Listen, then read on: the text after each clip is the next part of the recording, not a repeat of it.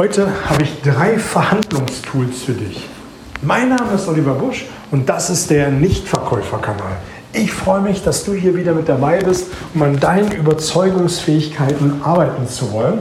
Ich sage ja immer wieder, egal in welchem Kontext, du bist immer am Überzeugen, du bist immer am Verkaufen oder am Verhandeln. Letztendlich ist es doch die Frage, ob du ein Argument deines Gegenübers kaufst oder ob du deine Argumente überzeugst oder verkaufst. Ähm, wenn du dich wunderst, warum das so ein bisschen halt, heute ist die Episode von unterwegs. Ich bin in einem Hotelzimmer in Rostock und ja, es halt hier ein wenig. Ich weiß gar nicht ganz genau warum, aber sei es drum. Und ich habe gestern Abend nochmal das Herbstwetter hier genießen können, ein Geschäftsessen gehabt und ja, warum erzähle ich dir das? Ich nutze immer ganz gerne Reisen unterwegs, um Geschäftsessen zu vereinbaren, Kunden nochmal in anderer Atmosphäre kennenzulernen.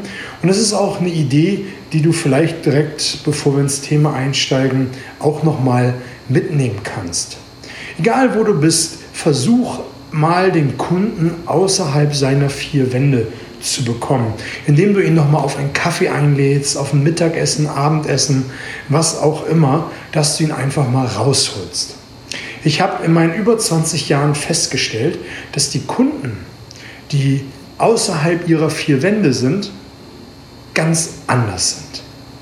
Sie sind ganz anders. Sie benehmen sich anders, sie erzählen viel mehr und sie sind viel, viel zugänglicher. Und du erfährst viel über sie privat. Es ist so, als wenn in dem Moment sie ihre Räumlichkeiten verlassen, dass eine Maskerade abfällt. Sie lassen sich ein Stück weit fallen. Bei manchen geht es ziemlich schnell und bei manchen dauert es etwas, aber die Maskerade fällt irgendwann. Wir sind ja alle irgendwo, ja, ich sag mal, Business-Schauspieler. Wir sind zu Hause vielleicht eine Familienmama, ein Familienpapa. Im Business sind wir dann der knallharte Verhandler und mit Freunden sind wir sowieso noch mal ganz, ganz anders. Und jeder hat so eine kleine Rolle, in die er einsteigt. Und wenn du mal einen Menschen privat kennenlernen willst, nutze einfach ja, das schöne Ambiente und äh, ja, die, die Räumlichkeiten woanders. Das trifft es ganz gut. Ähm, ja, und damit lernst du einfach die Leute nochmal ganz anders kennen. Aber lass uns mal ins Thema reingehen. Äh, da wollte ich jetzt einmal nur mal einen Einblick geben, wo ich gerade unterwegs bin. Nämlich das Erste, was du machen solltest, ist, dass du den Rahmen bestimmst.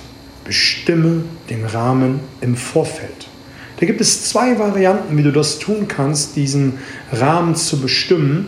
Wenn du einen Termin mit einem Kunden hast, und dabei spielt es keine Rolle, ob er zu dir kommt oder du zu ihm hinfährst. Wenn du eh mit Terminbestätigung arbeitest, was ich dir an dieser Stelle sowieso empfehlen will, ist, dass du eine Terminbestätigung äh, verschickst mit Hausaufgaben, mit Infos zum Termin. Das solltest du sowieso machen.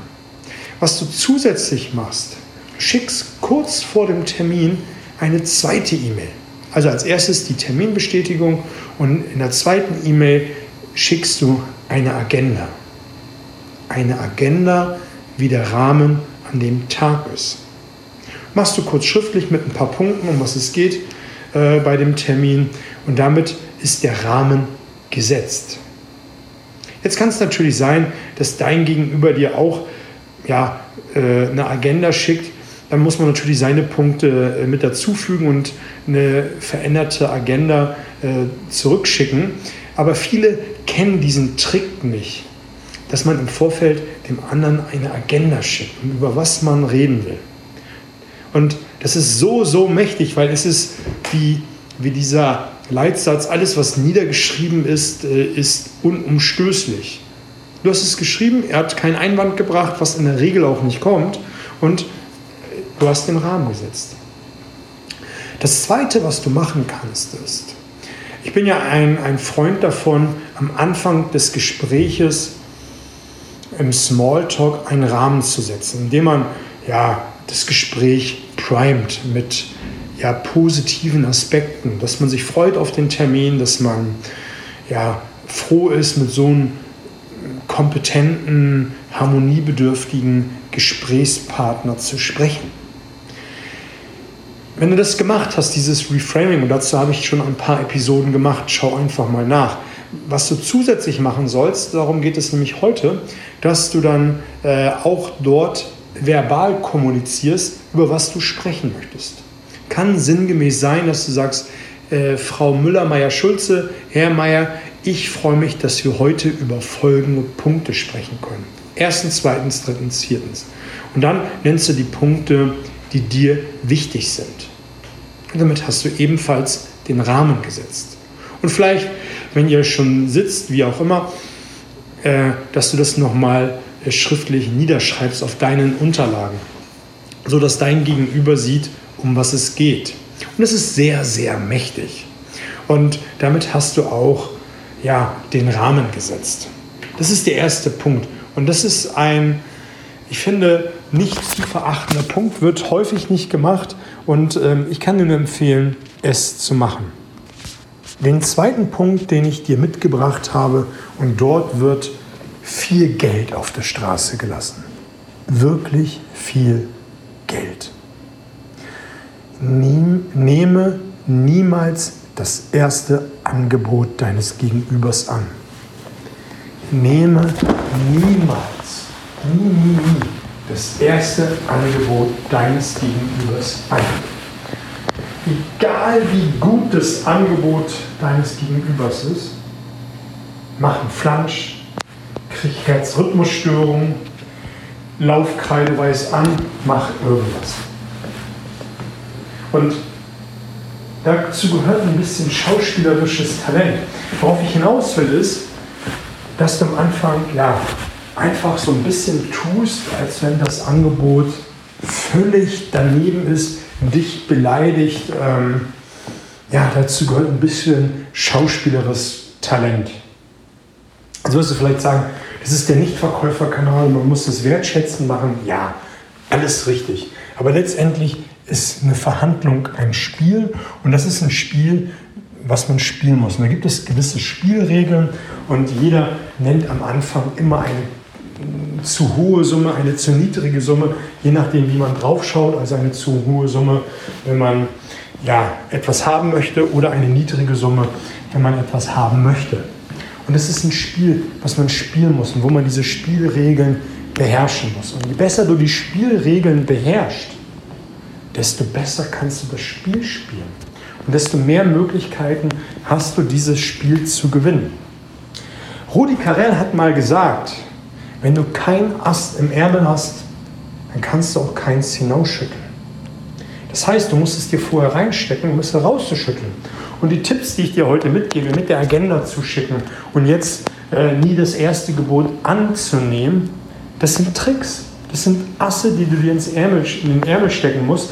Und je mehr du davon hast, desto besser kannst du verhandeln und verkaufen. Nicht ohne Grund heißt es, du bist das, was du verhandelst. Du bist das, was du verhandelst. Und im Prinzip ist es simpel, das erste Angebot nicht anzunehmen. Da kannst du solche Sachen machen wie einfach nur schweigend dasitzen. Schweigend dasitzen. Das ist so, so mächtig. Und ich habe das hart in der Telefonakquise erlernen müssen. Wenn ich am Telefon verkauft habe, verhandelt habe über Pakete, du weißt, ich habe damals äh, Büromaterialien am Telefon verkauft, das ist 20 Jahre her, und da habe ich in Paketen verkauft und verhandelt. Und wenn ich eine Frage Richtung Abschluss gestellt habe, habe ich geschwiegen. Es ist so hart, es ist so hart gewesen. Am Anfang, als ich das Spiel beherrscht habe, fiel es mir leicht. Am Anfang kommen dir zwei, drei Sekunden wie eine halbe Ewigkeit vor.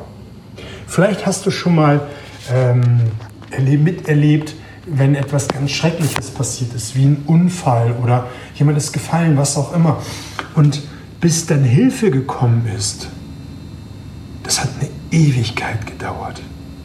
Ich weiß noch, als mein Kleiner mal einen Fieberkrampf gehabt hat und der Notarzt gekommen ist, der war innerhalb von kürzester Zeit da. Also ich weiß nicht, vielleicht fünf Minuten, keine Ahnung, wir hatten noch Glück, ähm, dass äh, er gerade um eine Ecke gewesen ist. Ich glaube, es waren sogar nur zwei Minuten. Die hatten einen Einsatz gerade beendet in der Nebenstraße, glücklicherweise. Aber für mich kam das vor, als wenn eine halbe Stunde vergeht. Ich habe mich irgendwo wiedergefunden in einem Zeitkosmos.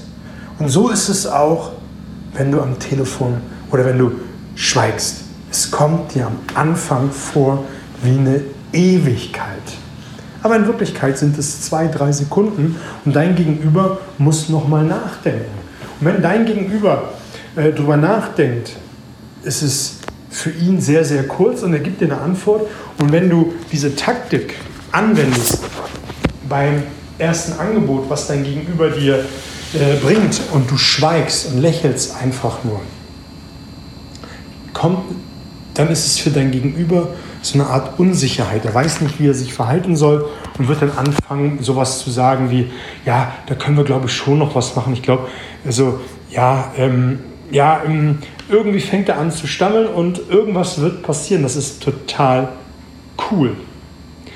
Was du auch machen kannst, ist, ähm, das kannst du kombinieren. Entweder äh, sitzt du schweigend da und hebst dann noch zusätzlich die Augenbraue. Also einfach nur die Augenbrauen hochziehen, dein Gegenüber angucken und nichts sagen. Das verstärkt das Ganze nochmal. Du kannst auch ähm, dir ans Herz fassen, das ist zu theatralisch. Ähm, was man machen kann, ist so, so ein Flansch heißt es. So ein deutlich hörbares Einatmen, so dieses. Du kannst danach etwas sagen, das ist schon sehr mächtig. Oder äh, du kombinierst alles drei, Augenbraue, Schweigen und dieses Flanschen, dieses Luft einziehen und sagst gar nichts. Oder du schweigst, machst einen Flansch und sagst gar nichts. Und irgendetwas wird passieren von der Gegenseite. Und das ist das Entscheidende, dass die andere Seite anfängt, irgendeine ähm, Reaktion zu zeigen. Und damit wird dein Gegenüber anfangen, das Angebot nachzubessern. Ganz coole Methode. Die dritte Methode ist, den Kuchen zu vergrößern.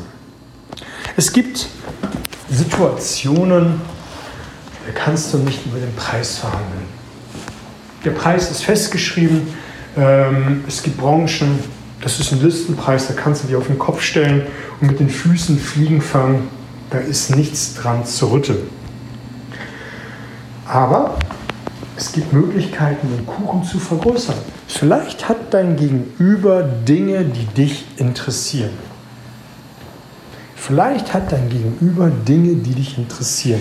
Und dazu bedarf es, dass du dir im Vorfeld Gedanken machst und dich damit auseinandersetzt und im Gespräch anfängst, Fragen zu stellen. Fragen, was sonst noch möglich ist, ähm, was man sonst noch tun kann, um aufeinander zuzugehen. Und meistens findet sich etwas, was man haben kann. Das kann sowas sein wie, äh, dass dein Kunde schneller zahlt, mehr abnimmt, äh, einen Rahmenvertrag macht für das ganze Jahr. Also versuch mal Dinge zu finden, die dich interessieren und die du haben möchtest. Manchmal muss man da einfach auch so ein bisschen um die Ecke denken und ein bisschen kreativ werden, um zu gucken, was einen selbst noch interessieren könnte und was man haben möchte. Und das ist eine Sache, wenn man gerade nicht über den Preis verhandeln kann. Und wenn, wenn es andere Aspekte sind, über die man nicht verhandeln kann, neben dem Preis, es gibt immer etwas, was einen selbst interessiert. Manchmal sind es nur Kleinigkeiten. Es kann ja sogar sein, wenn du mit einem Unternehmen mit einer bestimmten Abteilung verhandelst, dass du dir denkst, ha, ich verkaufe ja Toilettenpapier oder ähm, für, für, für, Hände sauber machen Papier, ähm, dass du anfängst zu sagen, dann soll die andere Abteilung aber auch dein Produkt äh, mit aufnehmen, deine Papiertücher. Und damit kannst du den Kuchen vergrößern, indem du dir nach und nach überlegst, was könnte mich noch interessieren, was die Gegenseite hat. Und die drei Punkte kombiniert, also den Kuchen vergrößern, das erste Gebot nicht annehmen und auch die Agenda bestimmen, sind sehr drei wertvolle Tipps, um in der Verhandlung mehr rauszubekommen. Und ich denke, der letzte Tipp mit den Kuchen vergrößern, da muss man oft um die Ecke denken ähm, und kreativ werden, ist der ja, mit anspruchsvollste, aber auch der, der, ja, der dir am meisten bringt. Weil es manchmal auch einfach auch Zwischenziele sind, die du ja, vielleicht aus den Augen verloren hast oder die einfach zurzeit nicht umsetzbar sind. Aber wenn du die mit äh, in die Mitte wirfst, worüber verhandelt werden kann, dann kannst du da einen Haken hintermachen und das Ergebnis erzielen. Wenn du jetzt Bock hast, mit mir da tiefer einzusteigen in Form eines Workshops, Vortrages, Coachings, kannst du mich gerne kontaktieren. Hier über die Shownotes findest du alles, was du brauchst ähm, als Kontaktdaten. Wenn nicht, auch alles gut. Dann, würde ich mich einfach freuen, wenn du den Kanal teilst, damit möglichst viele Menschen davon Kenntnis haben und ja, um ihre Ergebnisse stetig zu verbessern. Ich wünsche dir eine gute Zeit, mach's gut.